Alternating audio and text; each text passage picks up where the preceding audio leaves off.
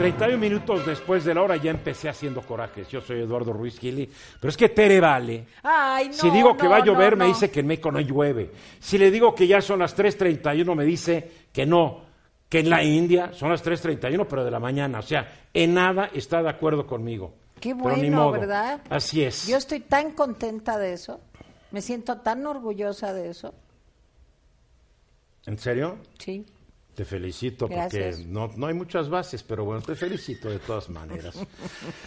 Luis Miguel González, tendrás que soportar otro miércoles aquí. Con Sí, mucho gusto. Luis Miguel. Así es. A ver, hoy vimos algo que para mí es como que inaudito en la historia de México, en la conferencia de prensa presidencial, cuando se aceptó que hubo un error, que no hubo una buena planeación en el, en el famoso, en la famosa acción militar en Culiacán, que mañana cumplirá dos semanas de haberse dado este, esta operación fallida. Se me hizo muy interesante escuchar al secretario de Defensa narrar minuto a minuto lo que había pasado con lujo de detalles, algo que nunca, por lo menos en mi memoria, tal vez Tere que, que es un poco más experimentada que yo No, recuerde. no soy más experimentada que tú. No- tú no eres dije- más grande. No estoy hablando por edad, estoy hablando por experiencia. Yo también. Y, am, y hubo diferentes detalles ¿no? en este asunto. Pero creo que queda claro que el gobierno, ojo, no los paleros del gobierno, porque aquí estamos viendo como que una, una no se ponen de acuerdo. Eh, el secretario de la Defensa dice, falló en la operación. El secretario de la Seguridad Pública dice, falló en la operación. Pero hay unos paleros del gobierno que dicen que todo fue- casi fue un éxito. ¿no? Digo, ahora, se le ha dado un buen spin al asunto. Spin es como sucede algo y le das una vuelta o le das La famosa narrativa. una narrativa. Bien, a ver, aquí la narrativa cuál es? Falló en la acción militar, pero de haber seguido, como lo dijo Durazo esta mañana, podríamos haber ganado, pero al costo de muchas vidas. Y es cierto, es cierto. Ahí lo que me llamó mucho la atención esta mañana es cuando el general Sandoval, el secretario de la Defensa, está diciendo, iba un convoy por esta calle y los atacaron. O sea, cuando se iba a crear un círculo de seguridad alrededor de la casa donde estaba Ovidio Guzmán, no más pudieron llegar a un punto de cuatro puntos donde iban a poner sus, sus bases militares, por decirlo así, o su grupo militar. Y lo que yo estaba pensando, a ver, ¿por qué no pudieron llegar? Y los interceptaron. Halcones, taxistas, alguien vio venir al ejército y dijo, cuidado que ahí vienen. Se filtró la información de algún mando, no lo sé. Pero aquí lo que me quedó después de ver la conferencia es que emboscaron al ejército. Sí, claro. Y cuando te emboscan es que tiene información de que tú vienes en lo que supuestamente era una operación Sí. totalmente controlada para que no se filtrara la acción que se iba a llevar a cabo. Pudo haberse filtrado o pudo haberse faltado un principio en este tipo de operaciones que es el sigilo. Es decir, si, si Claro. lo hiciste de una manera que en vez de ser discreta fue notoria, Aparatosa. aunque no hubiera un soplón, le dabas todos los elementos para esperar. No hay que olvidar que esta organización y casi todos los cárteles tienen lo que se llaman los famosos halcones, ¿no? Que puede ser un niño vendiendo periódicos, Claro. puede que- ser un taxista, puede ser un policía municipal que está en crucero, porque están infiltrados por todos lados donde ven que viene una caravana del ejército, agarran su celular, saben que está circulando a unos Un 4-7. Es que, es que no un sabes 4-7, que- lo que sea. Ah, pero a mí lo que me impresiona es el- la capacidad de movilización que demostraron los del cártel de Sinaloa. Pero también quiero enfatizar, nunca, por lo menos en mi corta vida, tal vez en la más larga de Tere, se haya visto que un general sale y da un, pues nos dio un parte militar casi lo que ocurrió hora por hora, minuto por minuto, que es, creo que es un ejercicio de, tra- de transparencia inaudito. Mira, el problema no es, eh, digo, creo que todos estamos de acuerdo en pues que era imposible seguir porque tenían a los militares, tenían a las familias de los militares, No, pero es que, porque, no, etcétera. es que no pudieron llegar realmente a hacerlo. Los emboscaron por todos lados. No, no. Nomás un grupo llegó. Pero, sí, Eduardo, pero ya los narcos tenían a las familias de los militares y a los militares. Bueno, los fueron llegando, ahí pero es que acecho, fueron llegando, sí. Bueno, por eso. Entonces, yo creo que sí, no quedaba de otra. Más que pues decir este aquí quedó el asunto, ¿verdad? Pero creo que el gravísimo error es haber planteado un operativo para el que no se estaba preparado. No, y creo que eso no, es algo lo que a mí me queda es que tal vez sí estaban preparados. No, no lo Pero creo. esto de las emboscadas. Oye, Eduardo, eh, pero no, es, que... yo no soy militar y tú tampoco. No, pero hay plan B. yo- espérate, espérate, espérate. Yo estoy suponiendo lo que mi poca experiencia. Tú lo dices como si te hubieras graduado en la Academia de West Point. No. No. Ninguno de nosotros somos militares. Yo Entonces, nada más hay que basar en lo que, en lo que vemos. A mí, No, el sentido común es a veces el que más falta, Tere. Exacto. Pero es que en este país todos hablamos, su- supiéramos. Yo no sé un cacahuate de lo que es estrategia militar ni táctica. Pero lo que me queda de lo que escuché esta mañana es que iba un grupo considerable de, de soldados y de guardias nacionales que fueron interceptados y no pudieron llegar. Los pararon. Ya no pudieron llegar. Sí, pero estuvo mal planeado porque tendrías No sé. que haber previsto esa situación, Eduardo, por, por favor. Oye, sí, Eso- mira, sí, no, no, sí. no, es que perdóname. No, esto, no lo prevés. esto es un comentario sin conocimiento. Porque cuando tú estás en una situación de batalla, puedes prever muchas cosas, pero no puedes prever todo, Tere. No puedes Ah, prever no, todo. todo Yo siempre creo, puede fallar, todo. y aquí todo. falló, y aquí falló. Para- Ahora, para no mí- es una defensa, pero es que sigo sin entender mucho lo que ocurrió, no tengo tus luces. Yo co- comparto con tu, creo que es muy sano en términos de vida nacional una explicación amplia de lo que pasó. Claro.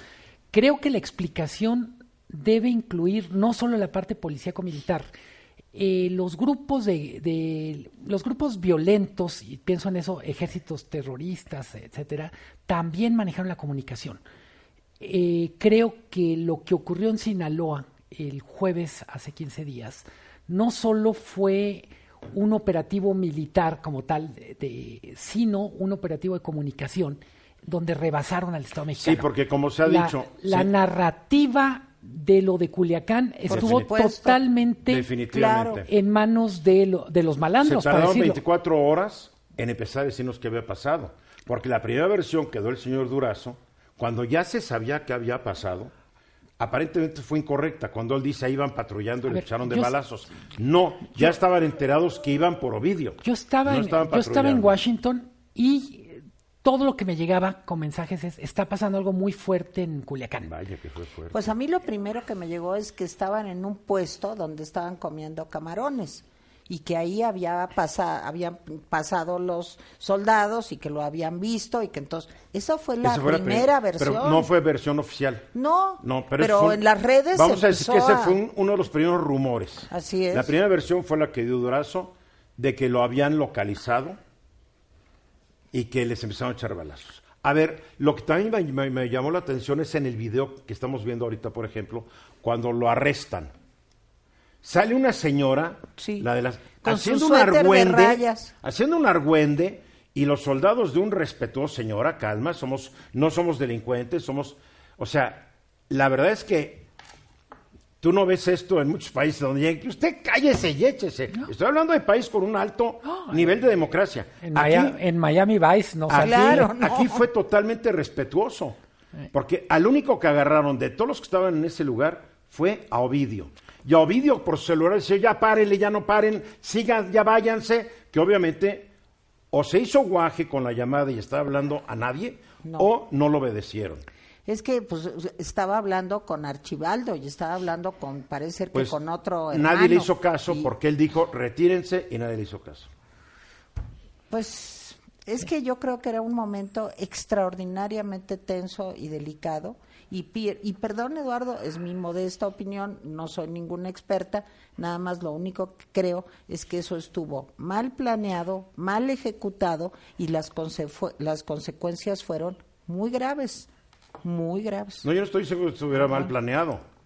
Entonces- en ningún momento lo he dicho. Pero también hay que aceptar que estas cosas pueden fallar.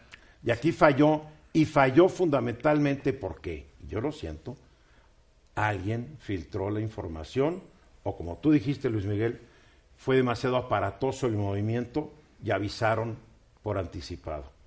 Porque lo que, lo que explicó el secretario, cuatro puntos aquí, cuatro puntos aquí, no pudieron llegar. No llegaron. Pero eso es de desconocer también la fuerza del enemigo, porque no lo sé. bueno, no lo sé.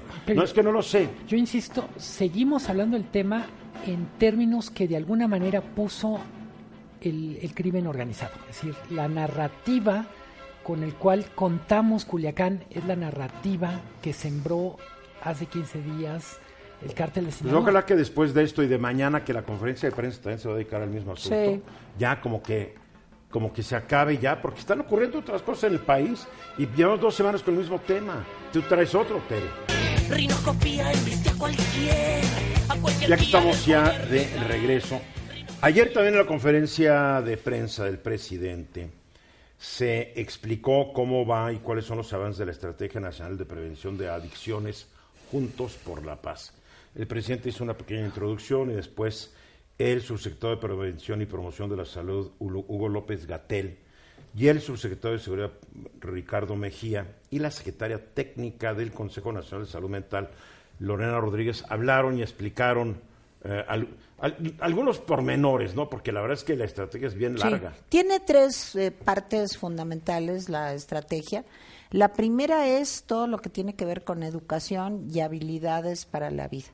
Eh, bueno, pues eh, aquí, pues que hay que darle a los niños información sobre su cuerpo, que tienen que conocer el funcionamiento de su organismo para saber de qué manera es, las drogas pueden afectar su desarrollo, para que los jóvenes vean. les, les cuento primero los tres pilares y luego les doy mi punto de vista digamos. O sea, que los jóvenes tienen que conocer las consecuencias que tienes cuando eh, fumas marihuana o te metes algún tipo de droga. El segundo punto es la prevención y promoción y rehabilitación de la salud mental. O sea, que tiene que haber una normatividad especialmente sobre alcohol, tabaco y marihuana. Nada en lo que esté yo más de acuerdo, ahí sí con este punto, porque aunque todo el mundo se va por el tema de las drogas como la marihuana, las metanfetaminas, las tachas, etcétera, yo creo que en México el problema mayor, aparte de, de jóvenes que pierden la vida, tiene mucho que ver con el alcoholismo. Ayer decían que la muerte eh, pues de los jóvenes por una sobredosis es muy alta.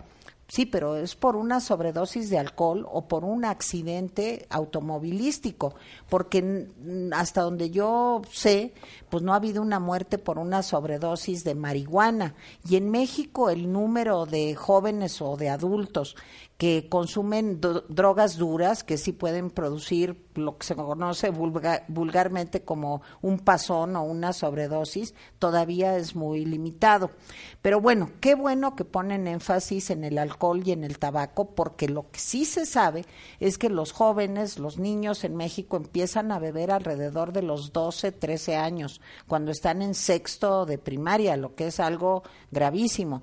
Y cada vez más niñas, les estoy dando datos de la última encuesta nacional de adicciones y cada vez, más las niñas empiezan también a formar parte de ese grupo de chavitos que a los Se 12 brecha sí, sí, ya cada vez más mujeres. Antes era una diferencia muy grande entre los niños que tomaban y las niñas que tomaban, ya no, entre los niños que fumaban y las niñas que fumaban, ya no. Bueno, entonces eso me da mucho gusto. Ahora, el tercer punto ahí les va de esta estrategia, es, perdón, eh, ah, ya me equivoqué. Bueno, no importa el orden en que se los dé, pero que se tiene que legislar también para que haya una normatividad con relación al uso de estas sustancias. Claro. Mira, a mí nada me da más gusto que de veras haya pues como un alto en el camino y se decidan las autoridades al más alto nivel a hacer una estrategia que combata el uso de las drogas en niños y adolescentes. Eso me parece magnífico. Que vea yo una estrategia, desgraciadamente no.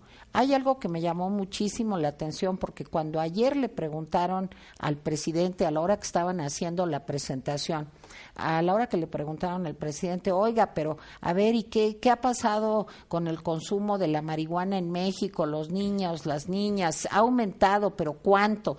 El presidente no tenía idea, no fueron para pasarle. Yo no digo que el presidente se sepa todo de memoria, ¿verdad? Con López Gatel, es una, eso lo debería haber respondido su secretario. Pero tampoco, o sea. Entonces lo debería haber con, Pues sí, pero yo te voy a decir una cosa. Lo primero para poder diseñar una estrategia es tener un buen diagnóstico. Es como si tú tienes ayer alguien que me preguntaba de esto, es como si tú tienes una enfermedad, tienes fiebre y entonces este pues te dicen que sí, que te vas a curar, que te van a dar, pero no necesitas primero ver qué tipo de infección tengo, necesitas saber si es en el estómago, en los pulmones, con qué antibiótico se cura, cuáles son los otros medicamentos que debo de tomar para mi flora intestinal, en fin, es algo elemental que para mover un indicador, y de eso saben ustedes bastante más que yo, necesitas partir de una línea base, de un principio y ver si realmente está sí, ¿Dónde estoy hoy? ¿A dónde quiero llegar? O sea, como para bajar de peso. Pues, si no te pesas un día,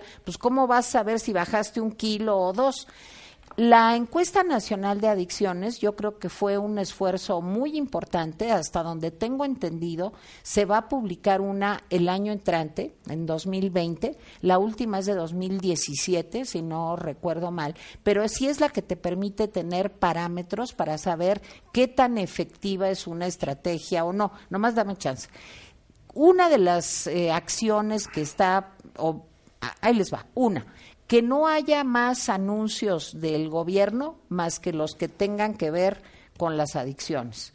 Este, pues sí me parece muy buen deseo, pero está probado y comprobado y hoy leía yo un artículo que investigó Eduardo y que yo por otros avatares de mi vida conozco cifras similares cuando ustedes le dicen a un niño o un adolescente, no, es que mira lo que te va a pasar, se te va a quemar el cerebro, es que es muy grave porque te puede dar un paro cardiorrespiratorio, no, es que no puedes este, pensar bien porque puedes quedar afectado, ta, ta, ta. A los niños y a los adolescentes no les importa, porque lo que tienen las drogas es que producen eh, pues una sensación de bienestar instantáneo ¿sí? Entonces eso de, híjole, pero me voy a morir, ay, pero me voy a quedar idiota, eso no es un argumento, está probado. Olvídate de eso, es que generalmente los mensajes son de adultos hacia los chavos. Sí, claro. Sale un locutor niño si consumes drogas, ni, ni te hago caso. Sí, es como las ratas en las cajetillas de cigarro pues lo que tratas es de comprar una este, cigarrera pues para no ver a la rata, ¿no? O los pulmones achicharrados de una señora que le dio cáncer pulmonar. Tú por eso los mandas comprar para no tener que ver. Exacto. Bueno, entonces creo que la estrategia de comunicación, desde mi modesto punto de vista, no está aprobada. Yo no he visto toda la estrategia, yo no he leído el documento, yo nomás me baso en lo que escuché ayer. Sí, yo he leído, bueno, tú sabes que es un tema que a mí lo sé, me importa Pero no he leído la estrategia para saber si sirve o no sirve. ¿En dónde se ha hecho bien y qué han hecho? ¿Qué es el resultado? Yo creo que en ningún lugar del mundo lo han hecho bien porque el número de adictos va en aumento en todos lados. Mira, el estudio que yo que menciona Tere que yo investigué y que se publica hoy en El Economista es un estudio hecho en 2008 por el Instituto Nacional, por los Institutos Nacionales de Salud del gobierno gringo. A ver, ellos estudiaron una campaña que hicieron de 1998 a 2004, en la que se, en la que se gastaron mil millones de dólares en esa campaña de convencimiento a los niños. Entonces, ¿qué encontraron? Encontraron que no tuvo efectos favorables en el comportamiento de los jóvenes. Lo peor, que puede haber llevado a algunos a experimentar con, drogas un efecto boomerang no deseado. Solo el año pasado murieron 64 mil eh, estadounidenses por una sobredosis y este año parece que van a romper el récord. Entonces, el, hay estudios, tal vez tú los tengas, Tere, que dicen que entre un 6 y un 7% de la población tiene una inclinación a ser adicto. Bueno, mira, eso está muy discutido. esto, es muy discutido porque siempre se ha tratado de ver, pero con los modestos conocimientos genéticos que había hasta hace muy poco tiempo, de que si había un gen que, que determinaba una eh, personalidad adictiva. Entonces decían, no, es que el que bebe mucho es porque esa tiene una predisposición genética a tomar o a fumar o a hacer chemo o lo que ustedes quieran. Eso no está aprobado todavía. Yo que más quisiera que estuviera aprobado, porque eso te daría un horizonte por donde trabajar. El trabajo eh, pues de prevención de adicciones es muy complejo por lo que les decía. ¿Por qué a la gente le gusta eso de drogarse? Porque te produce una sustancia en el cerebro que es el placer puro, que es la dopamina. Te produce dopamina, serotonina, oxitocina y todo eso junto es un cóctel maravilloso. Rico. Que te sientes muy bien y sientes que eres el dueño del mundo. ¿Cómo haces para ese placer instantáneo cambiarlo por metas a mediano y a largo plazo? Se han hecho muchos estudios con condicionamiento, bueno, me, voy rápido, con condicionamiento skinneriano, así casi de reforzamiento. Si, nos vas a, hablar en, chino, mejor no, Bueno, de tratar de reforzar a los niños que tengan una conducta, digamos, restrictiva en cuanto al consumo. En el caso del alcoholismo, Alcohólicos Anónimos es una estrategia buena porque a través de una serie de aproximaciones sucesivas. Pero eso es para gente que es adicta. el problema es que haces para, que no caigan en adicciones. Explicar, pero no horrorizar y tratar de buscar que haya una estabilidad psicológica. No, bien fácil en este país. Yo creo que pues, parte de lo que hay que como muchos problemas es reconocer que existe como un asunto social. Yo creo que ya se reconoció. Sí, pero hasta que hasta hace poco el discurso era los adictos son en Estados Unidos y nosotros solo tenemos el prioridad de la producción. No son criminales, son enfermos. Eso es muy importante. Creo que es parte del cambio en la estrategia. Está reconociendo que son enfermos y no, y no criminales. Ya es un avance. Pues. Mensajes. Ayer en la Cámara de Diputados, por 420 votos a favor, apenas 29 en contra y 5 abstenciones, se aprobó la reforma a la Constitución para establecer que el presidente de México pueda ser acusado por diversos delitos graves, eh, los que están enlistados en, en, diferentes leyes como actos graves, que no alcanzan eh, fianza, ¿verdad? Que te vas al bote, más otros como corrupción, delitos electorales, etcétera, etcétera. Por la vía telefónica me acompaña el diputado federal por Morena y el coordinador de su grupo parlamentario y además el presidente de la Junta de Coordinación Política de la Cámara de Diputados, Mario Delgado. ¿Qué huele, Mario? Hola, Eduardo, ¿cómo estás? Muy bien, ¿tú qué tal? ¿Cómo va? Mucha chamba estos días, ¿no? Uy, mucha chamba. Eduardo, estamos ahora justamente en la discusión en el Pleno de la Ley de Ingresos de la Miscelánea Fiscal que nos regresó acá el Senado. Ayer tuvimos un día muy bueno. En el Pleno se aprobó ya la reforma constitucional para que el presidente de la República en funciones pueda ser juzgado por delitos de corrupción, delitos electorales o delitos eh, señalados en el artículo 19 con prisión preventiva oficiosa. También en comisiones, Eduardo, una buena noticia, se aprobó la reforma constitucional para disminuir el 50% a los partidos políticos. Y la semana que entra, ahora sí que acabó el, que siempre decían que sí, pero nunca decían cuándo. Nunca se ha puesto ya a votación esta iniciativa, la cual todos los partidos de, apoyaban, supuestamente de boca para afuera, pero vamos a ver con su voto la semana que entra quién está a favor de reducir el dinero a los partidos y quién no. A ver, la primera pregunta es sobre eh, la acusación contra el presidente.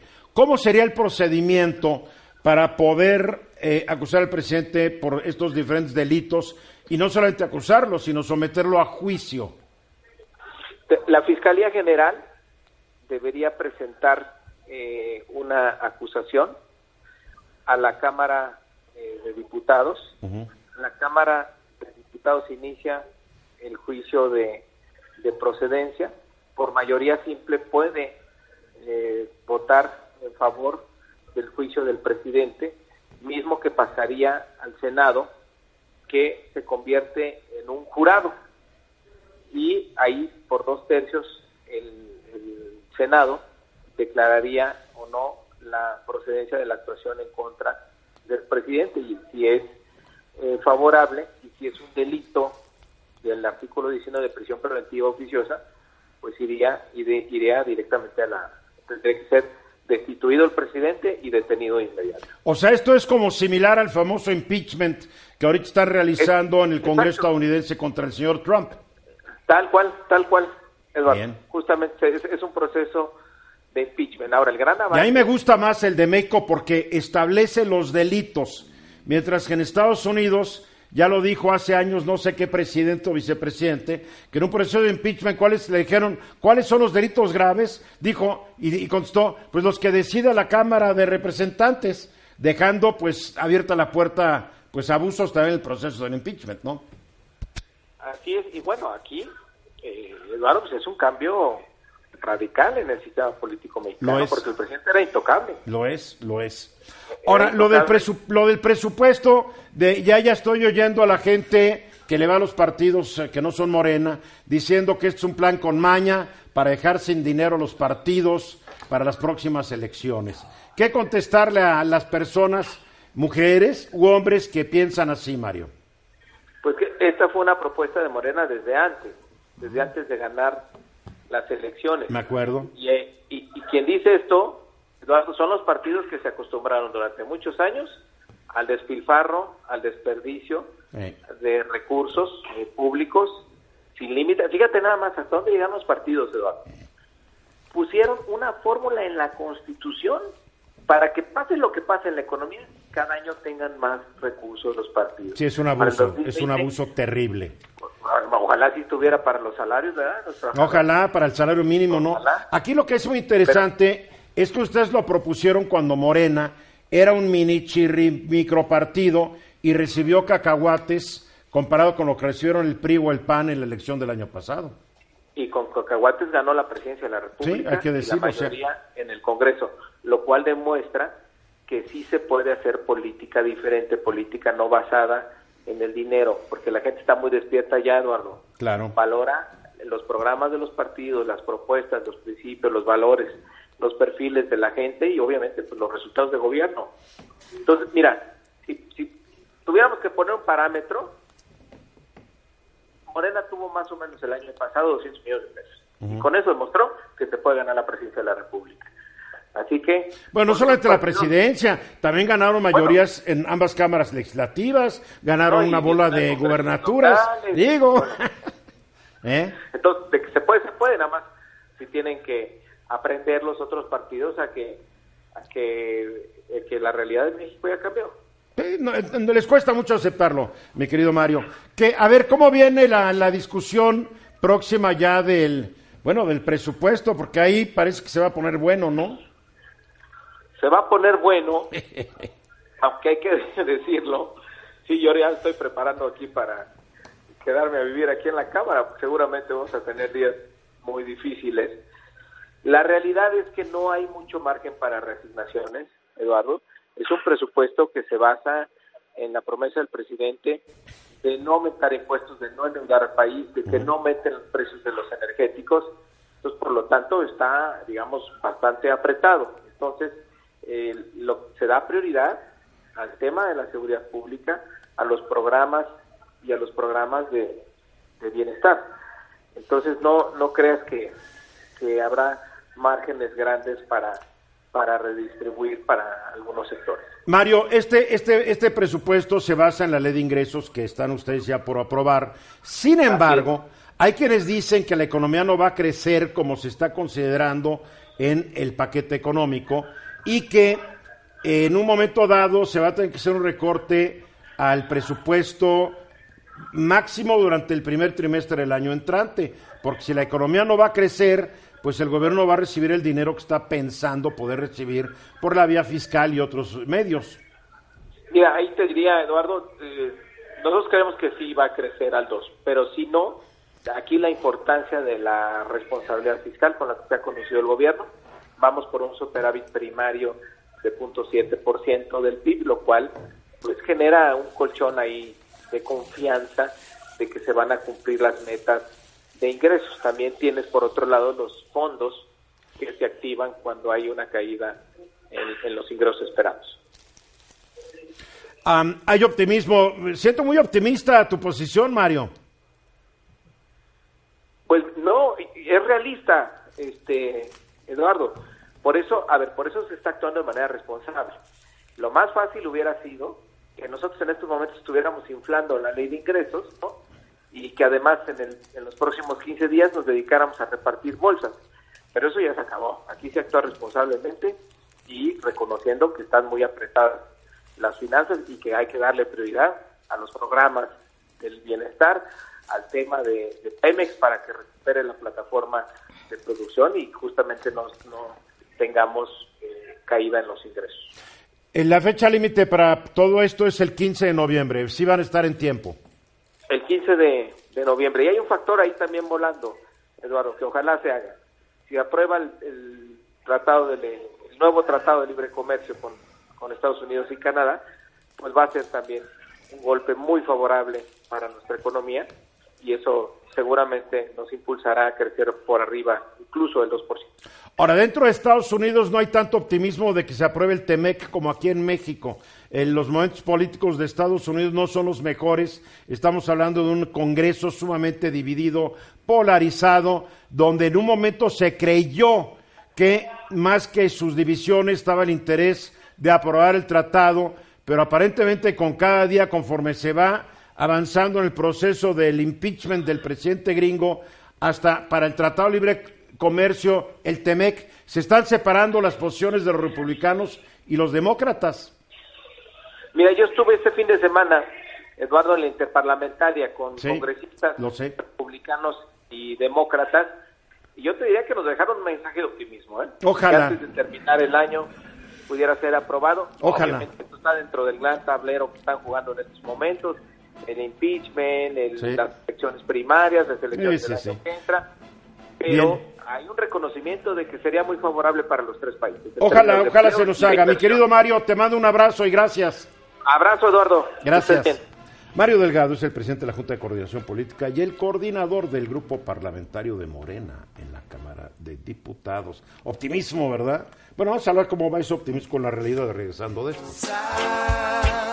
no sé lo que Dicen después de la hora se han dado a conocer datos sobre el crecimiento del Producto Interno Bruto en los estados y, en, el país, ¿no? Y parece que los datos no están nada... No vamos a llegar al 2% este año, ¿verdad? No, no hay, no, hay, no hay otros datos que permitan... Ni al 4, porque el, el proyecto original era el 4, ¿no? ¿Se acuerdan? Después, bueno, ya el 2. Ahora creo que es el punto 2. No, ya hay, a ver, es dos cosas. uno, según el economista que dirige aquí el señor. Dos punto uno. cosas. Bueno, según uno de los que citaron, el pronóstico, digo más bien, el cálculo del PIB para los estados corresponde al segundo trimestre. Va a un trimestre rezagado. Sí, siempre. Y el que sale hoy en la mañana, por cierto, el INEGI es la única dependencia que le gana en, en el madrugar a López Obrador. El dato del PIB salió a las 6 de la mañana. Eh, lo que nos dice es, en el tercer trimestre del año la economía, depende con qué lo comparemos, pero si es con el mismo trimestre del año pasado, decreció 0.4%. ¿Y con el trimestre anterior? Crece 0.1%.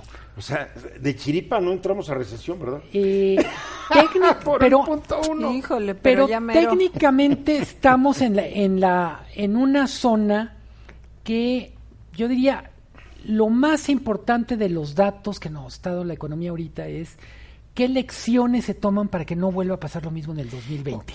Pero a ver, Luis Miguel, Banamex también, City Banamex también da el mismo pronóstico, ¿no? Que Entonces... Eh, los pronósticos, en términos de estadísticas, lo que dicen es con los tres trimestres, como si fuera una ecuación, ya podemos tener una idea de cómo va a cerrar el año. Eh, Banco Base dice el crecimiento en el año va a ser negativo, eh, Banamex dice queda muy cerca de cero. Banamex desde el principio estuvo diciendo que eh, iba muy mal. Y lo, lo único que sabemos de cierto es el crecimiento acumulado en los tres primeros trimestres es cero, 0.0. Eh, yo insisto, la discusión no debería ser tanto en términos de estadísticas de si es 0.1 positivo o 0.1 negativo. Es el año no sirvió para que la economía se desplegara como se tiene que desplegar. ¿Qué vamos a hacer diferente en el próximo año? Eh, asumo es, es la reflexión que hacemos en el periódico, es la reflexión que seguramente hacen en Grupo Fórmula, etcétera, es tenemos que hacer cosas diferentes si queremos que nos vaya mejor en 2020. ¿La inversión privada juega aquí un papel importante? Eh, sí, por una razón. La economía se compone de tres elementos. Una es inversión privada, otra es consumo privado o consumo público y privado, y lo otro es exportaciones. Eh, lo cierto es que el consumo ha ido perdiendo dinamismo. Empezó en más menos 3, 4% y ya está muy cerca de cero. Eh, la inversión privada, contestando a tu pregunta, de cada 7 pesos que se invierte en México, 6 son del sector privado y uno de gobierno. Entonces, lo lógico no es solo que el gobierno invierta e invierta bien, sino que genere condiciones para que la iniciativa privada pueda invertir. Eh, las exportaciones también van, han ido perdiendo dinamismo.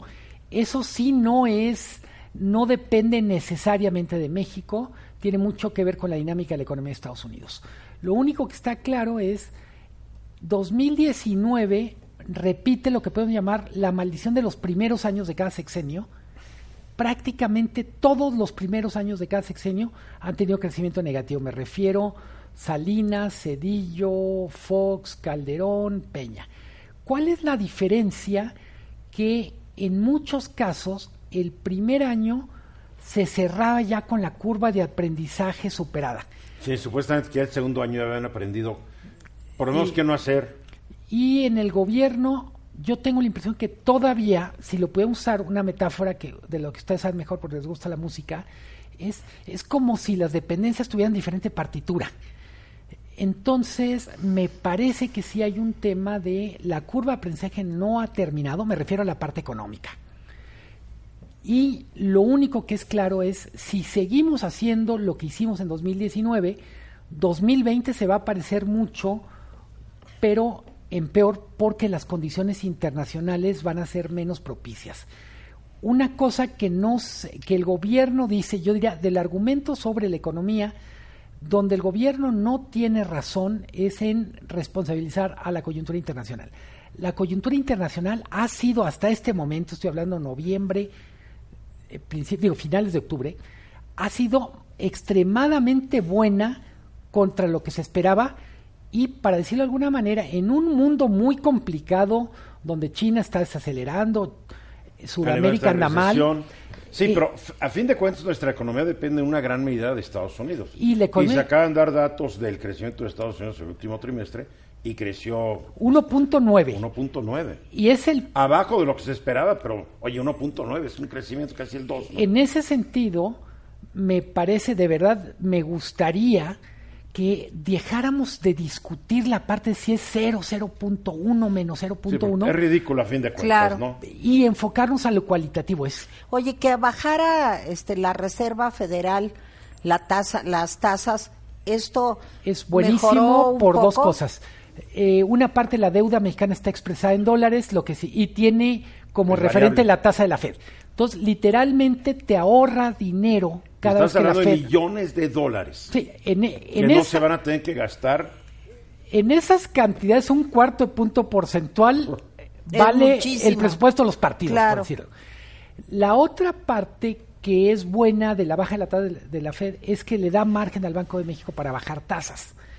¿Por qué necesitamos que el Banco de México baje tasas? Porque el dinero sigue estando muy cara.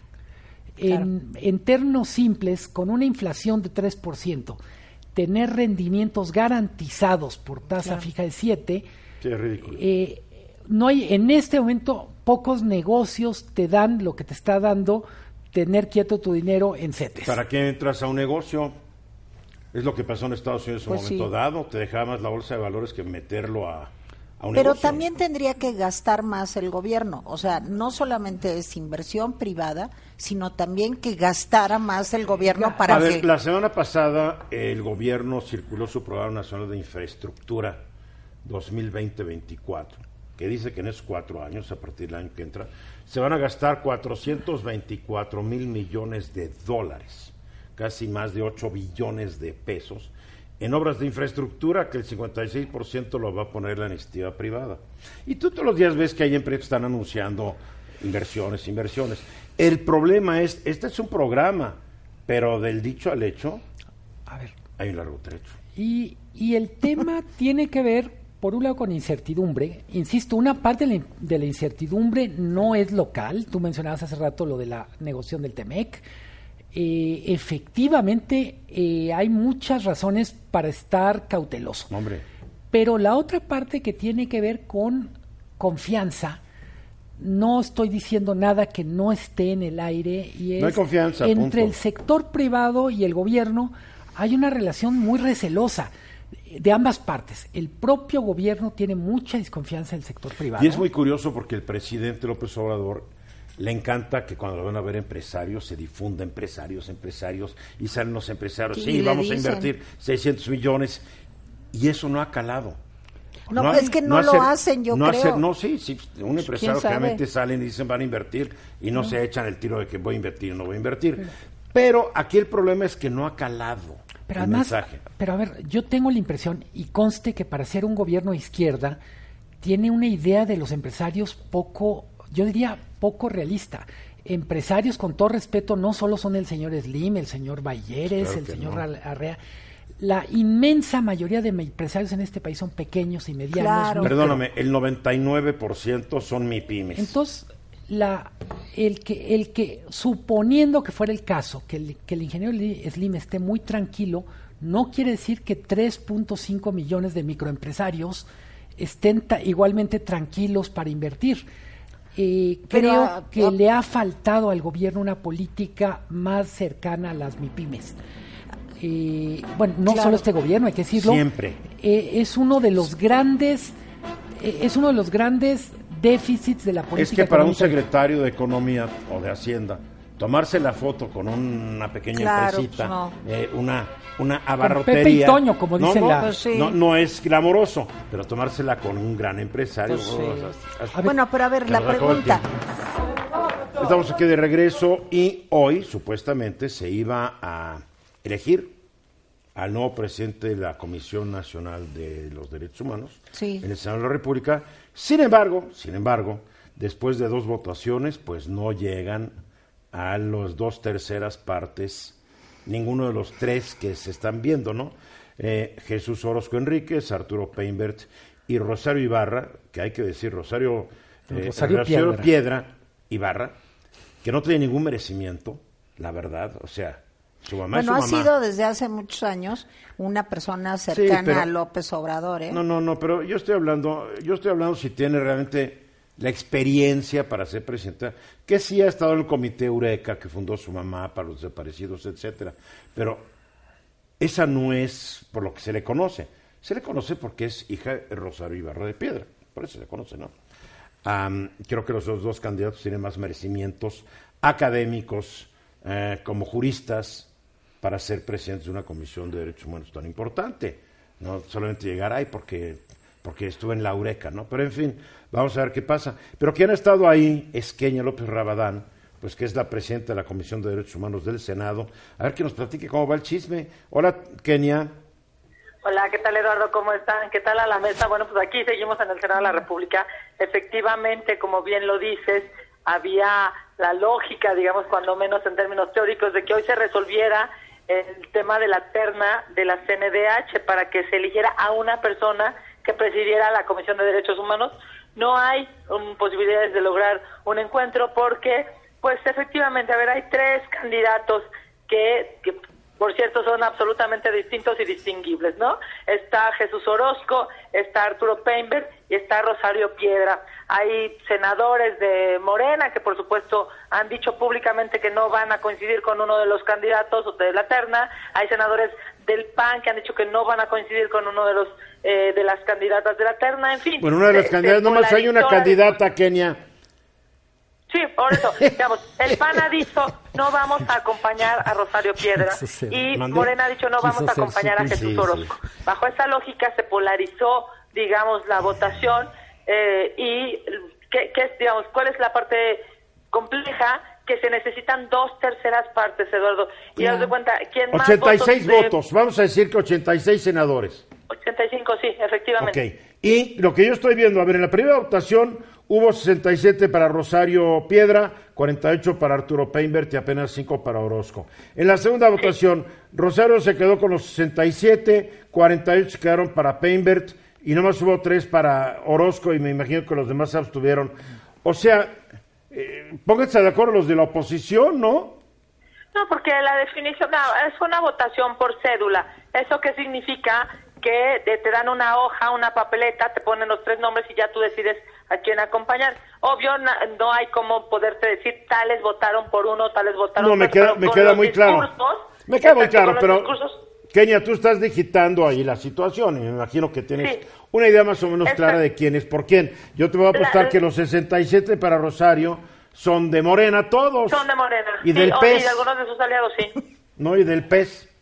¿Qué sí, pasa? porque Morena tiene 59, eh, pensando que estuvieran todos los senadores, tiene 59, suponiendo que faltaran uno o dos, puntos que tiene 57, y los demás seguramente son de sus de sus partidos, de sus grupos parlamentarios. aliados, claro. que justo me parece que entonces lo que sucedió con la oposición, me refiero a PAN, PRI, PRD, este, ¿quién más te gusta? MC, ¿no? Eh, es que se fueron en la primera, es teoría porque lo dicen los números, pero pues, se fueron primero con un candidato que es Jesús Orozco y después se fueron con, digamos, refrendando que no van a acompañar la propuesta de Rosario Piedra, se fueron con el candidato Arturo Peinberg. ¿Qué, qué, qué, ¿Qué significa esto? Bueno, pues que la oposición no va a acompañar la propuesta del partido en el gobierno y que el partido en el gobierno pues ha fijado una, posición muy clara acompañando a, la señora Rosario Piedra. Oye, Kenia, yo, yo te tengo este una pregunta, ojalá y, y aunque es un poco compleja, me la contestes rápidamente. Según yo, Orozco es un académico el señor Peinbert estuvo en la Defensoría de Derechos Humanos de Oaxaca, si no recuerdo mal, y Rosario eh, Piedra, como decía Eduardo, pues digo, es la hija de una luchadora social. Desde el punto de vista estrictamente del perfil del puesto, ¿quién te parece que es un mejor candidato? Mira, mi yo he llevado el procedimiento, he sido, digamos, quien ha conducido todo el procedimiento y la verdad es que por respeto a los 57 aspirantes que se inscribieron para presidir la CNDH, yo te diría, todos tienen una posibilidad real y legal de ser eh, presidentes de la CNDH. la segunda lógica, digamos, no solamente cumplir con los requisitos, sino aspirar a tener independencia, autonomía, conocimiento, digamos, de, de la trascendencia de la CNDH, pues seguramente ahí ya podrá, podrá diferir dependiendo de quién hables. Había gente que decía, por ejemplo, en la comisión, es que yo no voy a acompañar a este candidato porque calificó la elección de 2006. Sí, claro, pero si a mí me preguntas, a mí la, la, la, elección de 2006 fue suficientemente válida para tener un presidente de la República. Entonces, y, a, otras personas dicen, oye, pues yo voy a acompañar a Rosario Piedra porque ha tenido una lucha, ella, su familia, ¿no? A propósito de... Sí, pero aquí nos trata de eso? Se trata de quién es el más capaz. Punto. Aquí no de que su familia ni... No, es quien sabe más de pues lo que es el derecho y quién tiene más experiencia para presidir la comisión. A ver, Luis Miguel. Perdón, ¿qué pasa en términos de técnica legislativa? ¿Qué pasaría si, si sigue este, este no acuerdo? Eh, de hecho, es tan, digamos, es tan trascendente la votación que por primera vez en el Senado de la República se abrió para tres votaciones de una misma terna. Para los ministros que ha sido súper jaloneado, hemos digamos, se han logrado dos votaciones, pero en esta, sabiendo que se estaba, pues está muy difícil la decisión, se abrieron a tres.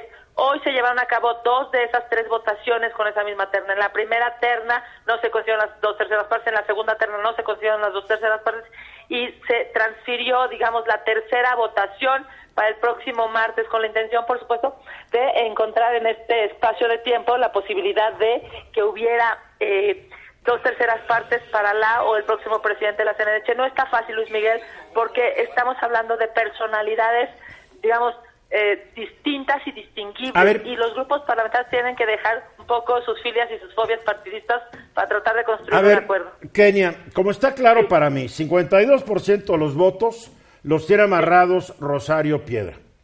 Y quedan el 48%. Yo no veo de qué manera se va a poder elegir a un presidente con 86 votos, con las dos terceras partes. 85, sí. ¿Qué pasa?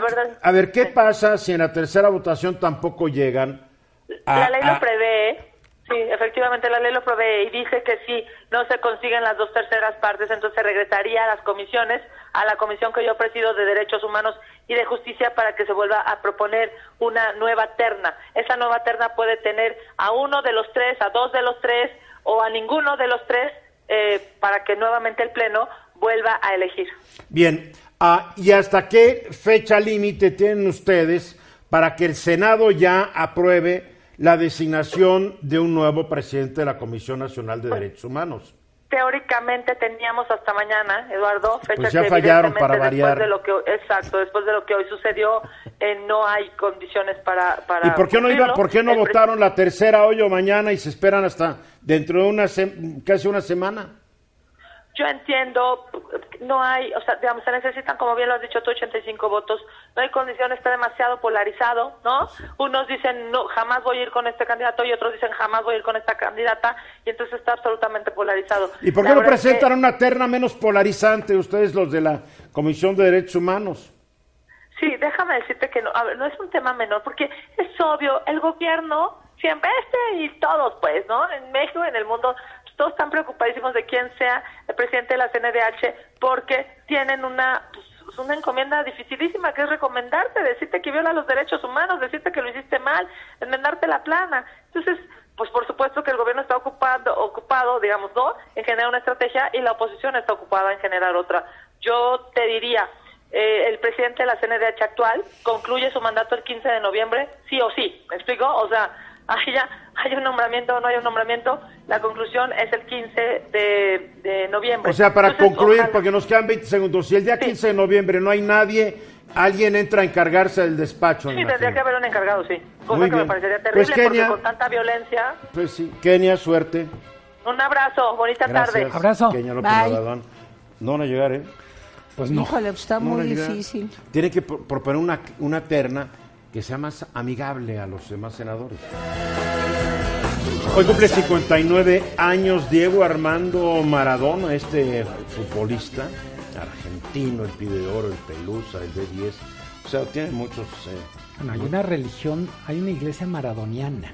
no Ay, digo. hijo, qué En vergüenza. Argentina. Con la Bueno, mano ya de sabes que a Evita Perón también le prenden violadores y creen que es una santa, ¿no? Los argentinos tienden a eso. Aquí en México es la Santa Muerte, somos más, más folclóricos. Ay, no, pero Maradona. El hecho es que Maradona ajena. es una figura de cultura popular. Obviamente Tere no comparte eso. No. No, yo tampoco. Tere es así, tampoco. Ni Ale tampoco. No, yo tampoco tampoco. Alejandra Ruiz lo comparte. Y a mí me vale gorro porque nunca he sido muy sido del fútbol, pero le tengo que dar que sus dotes, fue, fue un gran futbolista. Ahora pues ha pasado por te- terribles problemas de adicción. Y ahí está. Hablando del, del tema. Del tema. Pues lo podrían poner de vocero. Antes y después. Que diga, niños, mírenlo cómo me fue por meterme las drogas. Antes y después. Antes que hablando como che, ya sabes, y ahora, ¿saben qué? qué pensar? Porque hasta le cuesta trabajo hablar. Ay, no, no, es ¿No? una cosa muy No, yo no lo espantosa. Bien, y hablando de influencia extranjera, porque como, como influencia extranjera en las palabras, en la publicidad, eh, no sé dónde estaba yo viendo el otro día, ah, estaba en una juguetería de un almacén de prestigio, y todos los carteles de los juguetes son puros niños güeros, y de repente un negrito, y dices, bueno, en México no es un país lleno de güeritos y tampoco de negritos como que sería muy prudente y apropiado que las jugueteras gastaran un poco de dinero e hicieron sus Pues sí. carteles publicitarios dirigidos a los niños a quien le están sacando la lana a sus papás. Hasta, hasta me sentí ofendido y dije, qué falta de sensibilidad de estas empresas transnacionales. Es donde creo que es muy importante todo este asunto y más en estos días, Alejandra, nuestras tradiciones y costumbres. Así es, es el tema de hoy que traigo, en donde la importancia de la construcción de una construcción de identidad nacional. Y ahorita aprovechando Día de Muertos, creo que es importante. ¿Viste el altar? La sí, felicidades. Está padre. Tere- Tere Muy bonito. puso. Tere puso las botellas. Ay, Dios mío. Hablando de adicción. puse las calacas. El pan de no, muerto. porque te estaría sentada ahí. Pero es que sí te da gusto. Ay, men. no, pero te da gusto entrar a un lugar en donde haya un altar, este, en una empresa como esta, en un colegio, en una Sí, casa, claro. porque sí te da, eh, es como hacer una reflexión acerca de cuáles son tus tradiciones. Conservarla e inculcarla con nuestros niños es muy importante porque también te vas ahí a lo que son las tradiciones familiares. En la Todo esto te da una En identidad. el colegio pusieron, me imagino, Ay, varios, está hermosa. Te vamos a mandar unas fotos. Órale. No sé qué Los bonito. hubieras traído para el programa. Sí, este, pero para la siguiente te la doy. Eh, construir una identidad a partir de mis raíces es importantísimo como niño, ya que vas a, vas a conocer a tus abuelos, de dónde vienen, este, los apellidos, de dónde son, ¿Y qué hicieron, no? qué hicieron, Sí. a qué se dedicaron, todo eso te da una identidad bien importante y te arraiga como familia y necesitamos un arraigo, así como nacional, que tenemos esta parte de símbolos patrios, costumbres, tradiciones, creencias, el amor a la música, a la comida, o sea, hay muchas cosas que nos identifican Tienes como que tener un mexicanos. amor a tu apellido, y a tu apellido. apellidos. Por la- y esa es la parte una nacional, la, fa- una- no la sé si familia. veneración es la palabra adecuada a tus ancestros. Ancestros, claro que Porque sí, si no fuera por ellos, no ancestros. estarías tú aquí. Por lo bueno y lo malo que hayan hecho, ¿no? Y fíjate que esto de los ancestros te da, te da, te da de veras el recordarlos, te da esa identidad, te da esa pertenencia a la familia, en donde estábamos hablando de que los niños se sientan llenos de amor, tradición, te, te evita otras cosas, ¿no? O sea, sí pertenezco a esta familia, sí tengo un rol en esta familia que también es importante, y tengo estas creencias también como familia y valores que me identifican, porque pues mis valores pueden ser diferentes a los de Tere, a los tuyos, porque mi va- valor familiar a lo mejor el más importante es eh, la honradez y para el tuyo es no sé cuál sea el de tu familia, pero sí tenemos cada uno como creencias diferentes, ¿no? Y yo creo que eso te identifica como niño, como familia y les das fortaleza en todas hasta las decisiones que toman. Claro que sí. Eh, ahorita que tenemos la tradición, la tradición de Día de Muertos, recordar el año pasado que salió la película de Coco. Que, qué bárbaro. Que, ¿Cómo que- influyó cómo en el influyó? mundo y en México? Así es. Yo creo que eso, la influencia fue tal que hoy día muchas familias ponen ya altar de muertos. Y lo más importante es también decirle a los niños qué significa el altar de muertos, ¿no? Porque es algo en donde eh, todos los símbolos tienen algo representativo muy importante, el camino, el por qué regresan, su comida más, este, su comida favorita, eh, la foto del abuelo, La luz. la luz, Las este, veladoras. todo eso es la sal, o sea, sí, todo tiene un símbolo y todo es importante. Y hay que decírselos a los niños.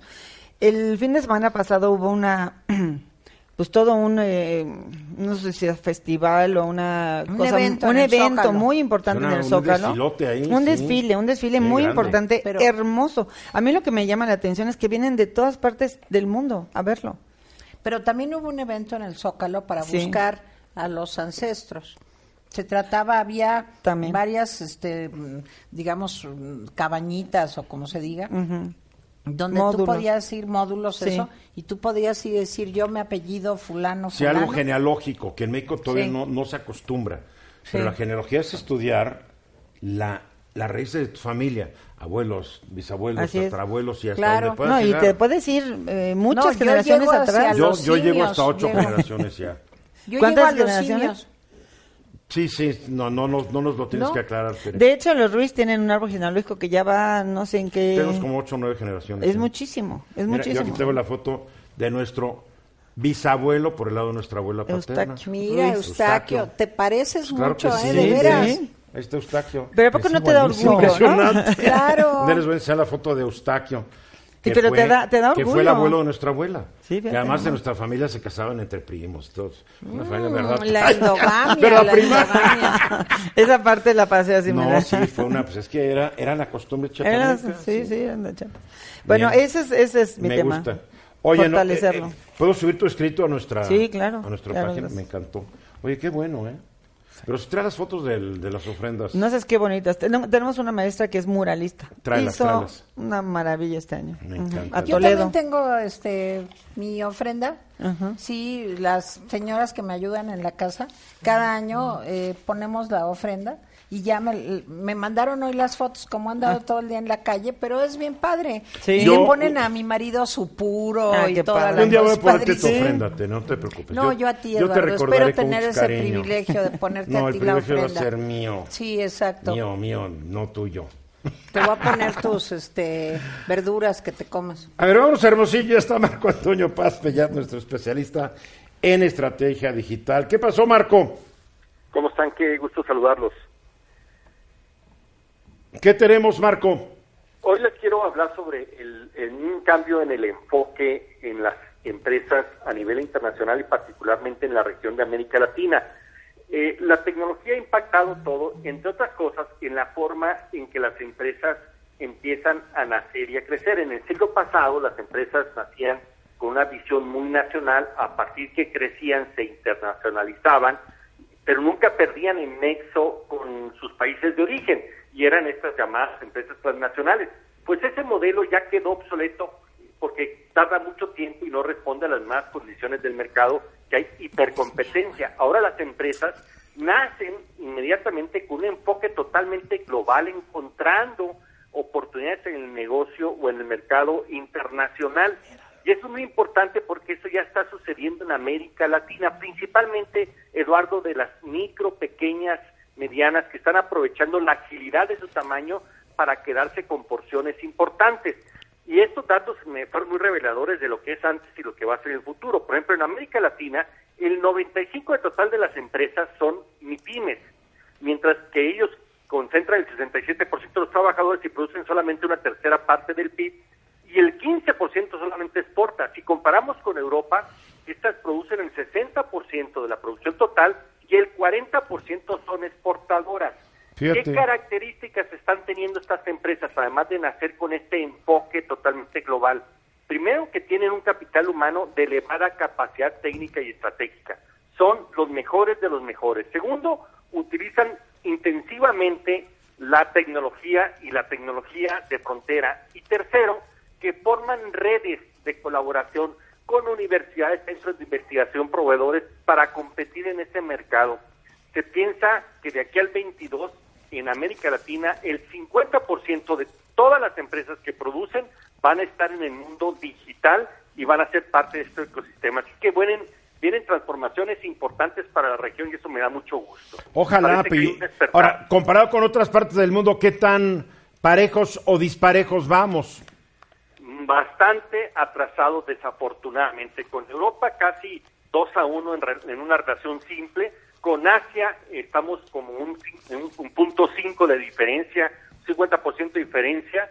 Tal vez estamos más pegados desafortunadamente a continentes más atrasados. Necesitamos apurarle, pero ya hay un despertar latinoamericano. Si algo tenemos los latinoamericanos es que tenemos mucha fuerza, mucho empuje, mucha mucha iniciativa y esto podríamos reducirlo en los próximos años. Pues la hemos tenido para hacer golpes de Estado y corrupción y, y cosas así que nos tienen postrados del río Bravo a la Patagonia. Ojalá le pues demos ese, ese encauce positivo que tú estás diciendo. Pues ojalá que nos dediquemos a lo que mejor hacemos los eh, latinoamericanos, que es a producir cosas de valor que nos distinguen en el mercado. Y hoy el tema que estamos platicando, que se platicó recientemente, la identidad nacional, esa es una muestra de que sí tenemos mucho que aportar. Muy bien, mi querido Marco Paz, gracias. A ustedes, les mando un abrazo. Gracias, Marco Paz, desde Hermosillo. Ya nos vamos, Tere Vale, gracias, Alejandra Ruiz, gracias, mi querido Luis Miguel, nos vemos, Luis Miguel González, nos vemos el miércoles. miércoles. Y yo mañana, 3.30.